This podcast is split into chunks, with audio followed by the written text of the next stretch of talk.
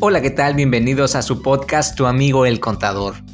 Primero que nada quiero agradecerte porque el día de hoy me acompañes y también recordarte que cada lunes estaré subiendo un episodio diferente, donde veremos temas contables, fiscales, legales y financieros.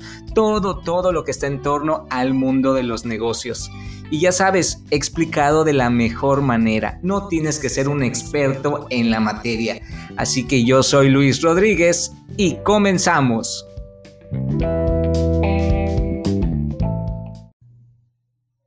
Y como bien saben, estamos en diciembre, el mes de la familia, el mes de los regalos, de la Navidad, del recuento de lo bueno y de lo malo, todo lo que sucedió y más ahorita con la actualidad, con todo esto que estamos viviendo de la pandemia que paró muchísimo la economía. El mercado estuvo totalmente frenado. De hecho, fue apenas que me atrevería a decir que con lo del buen fin, como que se pudo recuperar un poquito la economía, los lugares, eh, los establecimientos empezaron a aperturar, a recibir gente, de hecho algunos estados apenas fue que salieron de su semáforo rojo, entonces todo esto estaba muy, muy mal, pero pues estamos en diciembre, el mes en el que hay más derrama económica, hay más dinero, hay más mercadotecnia, entonces va de la mano con el tema que vamos a ver el día de hoy y son los aguinaldos.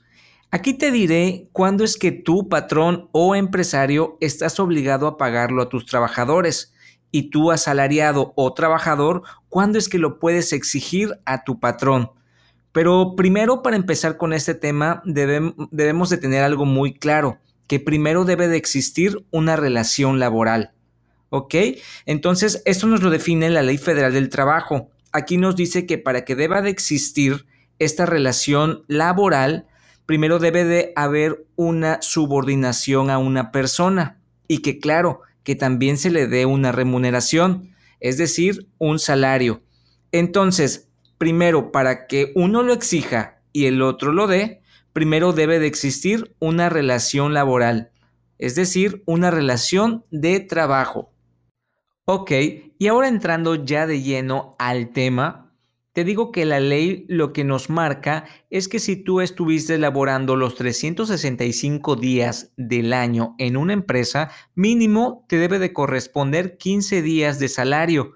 O si nada más estuviste 100 mm, días o 200, te debe de corresponder lo proporcional a esos días. Pero para nada no, este, no puedes dejar de percibir esto que te corresponde, ¿correcto? Recordamos que el aguinaldo es un derecho irrenunciable. Todos los trabajadores deben de tenerlo, independientemente de, de que si están por eh, contratos eventuales o permanentes, o si se trata de personal de confianza o no, para nada. Tampoco el patrón te puede argumentar que ahorita no tengo dinero o luego o ya para enero vemos, para nada. Es obligación de que antes del día 20 de diciembre tú debes de tener ese aguinaldo. Y por otro lado, también recordarles de aquellas personas que están bajo el concepto de honorarios. Aquí, ojo, no hay que confundir a este, a este tipo de concepto, pues ellos no tienen el derecho al pago de esta prestación, pues no estarían cumpliendo con el requisito que les mencioné anteriormente, que es el de la subordinación. Es decir, no estarían en un lugar o no seguirían un horario ni nada por el estilo dentro de la empresa o del establecimiento. Ellos son totalmente independientes, no, no tienen para nada el derecho de gozar de esta prestación. Y por otro lado están también las madres trabajadoras.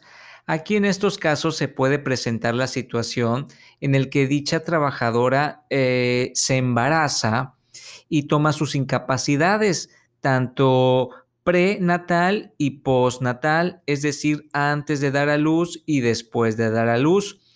Para nada aquí estas incapacidades deben de interrumpir el cálculo de los días para determinar el aguinaldo. Ojo, no porque eh, esta trabajadora se haya ido de incapacidad, yo hasta ahí voy a parar de contar los días para determinar el aguinaldo. Para nada. Recuerda que esta esta trabajadora sigue activa. ¿Ok? También va de la mano lo que son los trabajadores que fueron víctimas de un riesgo de trabajo. Entonces, por alguna razón, el IMSS los incapacitó temporalmente, igual y por un accidente.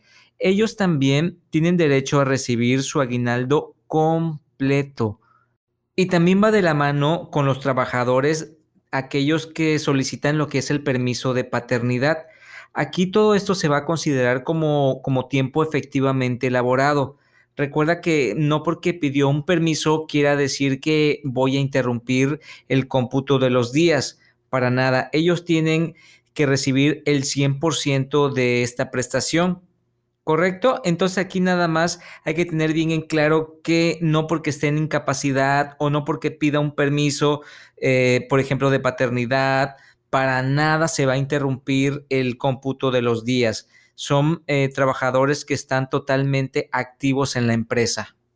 Y bueno, espero todo haya quedado claro en cuanto a las incapacidades que no afectan el cómputo de los días, porque ahora veremos la otra cara de la moneda Ahora te diré cuándo es que esos días de incapacidad temporal que son cubiertos y expedidos por el IMSS, cómo es que sí afectan al cómputo o el periodo de, de días a calcular tu aguinaldo. Es decir, es cuando el instituto te extiende a ti, trabajador, una incapacidad donde, donde se respalda como la ausencia de que no vas a estar en el trabajo y ellos te las, te las pagan. ¿Ok? Entonces aquí se dice que el trabajador está percibiendo en ese momento una parte proporcional de ese aguinaldo, por lo cual ahí se estaría duplicando si el patrón te lo, te lo vuelve a dar. Y todo esto lo hace mención en el artículo 24 de la ley del Seguro Social, donde dice que en conclusión y en resumen es que los días de incapacidad por enfermedad general no se deben de considerar como días laborados, para este cálculo que te digo en el cómputo de los plazos para determinar esta percepción que es el aguinaldo.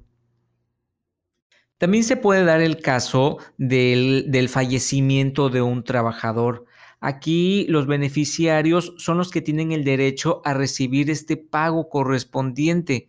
Puede existir que en algunas empresas hacen como un tipo un testamento en la que designan a un beneficiario. Aquí entonces la empresa le otorgará ese monto que le corresponde.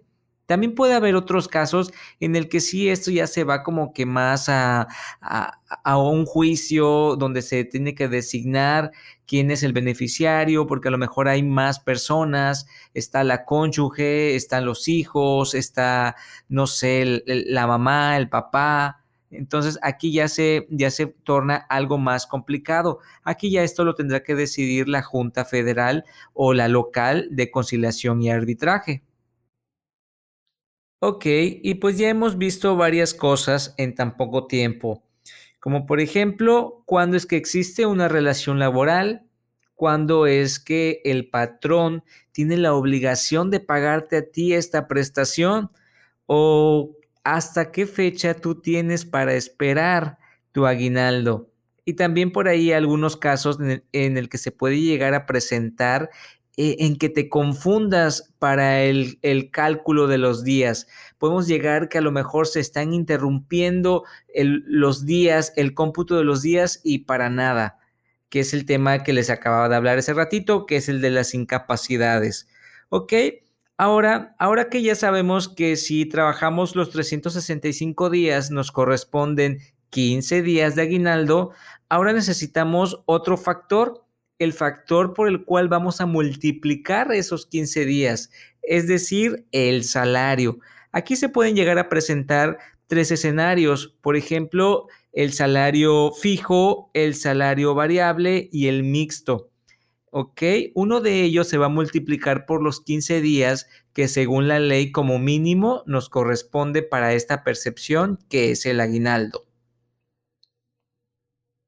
Para el salario fijo, aquí nada más eh, tendrás que saber, por ejemplo, en tu contrato de trabajo o cuando te, te contrataron, lo que te dijeron a ti que ibas a ganar, no sé, cuatro mil pesos, cinco mil pesos, tres mil al mes, lo que sea que te hayan dicho, esa cantidad la vas a dividir entre 30 y lo que te salga va a ser tu salario diario, tu salario o tu cuota diaria.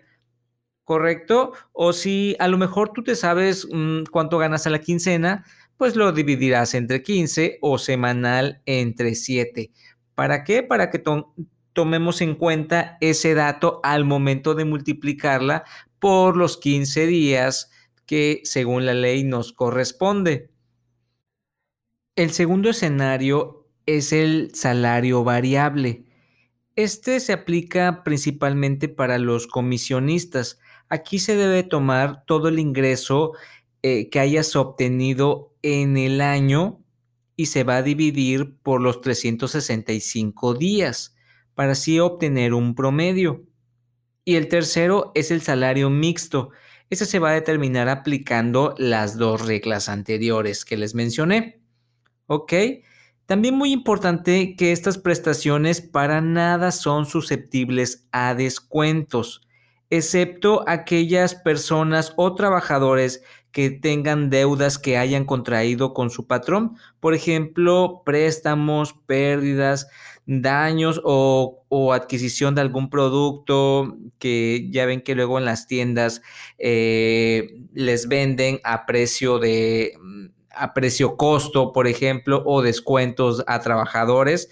Todo esto se puede descontar en su aguinaldo. Pero claro, la cantidad de retener en la nómina jamás puede ser mayor al importe de un mes de salario. Tampoco podrá excederse del 30% del salario mínimo. ¿Correcto? Porque tampoco se trata de todo lo que estás ganando te lo descuente el patrón. ¿Ok? Todo esto está topado. Y también viene aquí el tema de la preinscripción. Es decir, cuando el patrón tiene nada más un mes para comenzar a realizar esos descuentos. Si se tarda o se duerme el patrón, pierde el derecho, se dice que preinscribe esta deuda. Ok, ya vimos como primer plano el cómputo de los días.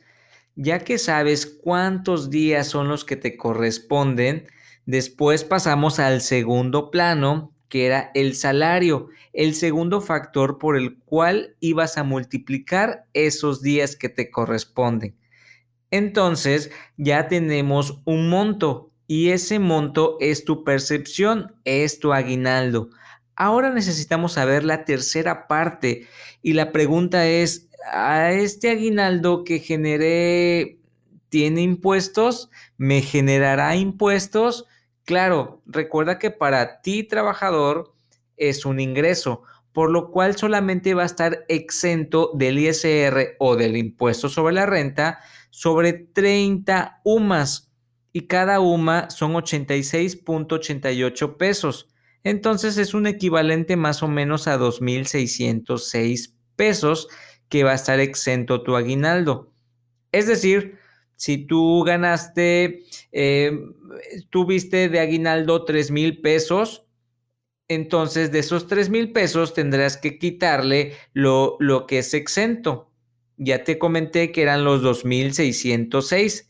El resto, el resto va a jugar para determinar el ISR. Y ahí será un cálculo más laborioso en el que tendrás que meterlo a la tabla y saber cuánto es lo que te corresponde. Entonces, tu patrón vas a tener la obligación de retenerle ese ISR, descontarle en su recibo de nómina al trabajador el ISR, porque ya después tú tendrás que pagar ese ISR, lo tienes que enterar al SAT en el mes siguiente. ¿Correcto? Entonces, conclusión, sí genera impuestos sobre la renta tu aguinaldo, pero cuando es mayor a 30 días de salario mínimo o a 30 UMAS. Es decir, si tu aguinaldo se pasa de 2.606, el resto es lo que va a jugar para hacer el cálculo de ISR y para nada es permisible el pago del aguinaldo en especie. Ojo, para nada te puede decir tu patrón, oye, te voy a pagar en mercancía, vales o cualquier otro tipo que sea diferente a la moneda nacional, al peso. Para nada es permisible. ¿correcto? Ya sabes que el depósito se te puede dar em, a tu cuenta bancaria, a tu tarjeta de débito, transferencia o por cualquier otro medio electrónico. Y también se puede suscitar los casos en la que el patrón no quiera pagar. Entonces aquí le recomiendo a los trabajadores que se, que se acerquen a la Profedet, que es la Procuraduría Federal de la Defensa del Trabajo aquí para que les, les brinden orientación. Esta es totalmente gratuita para que lleguen a alguna solución o a ver de qué manera pueden afrontar esta situación.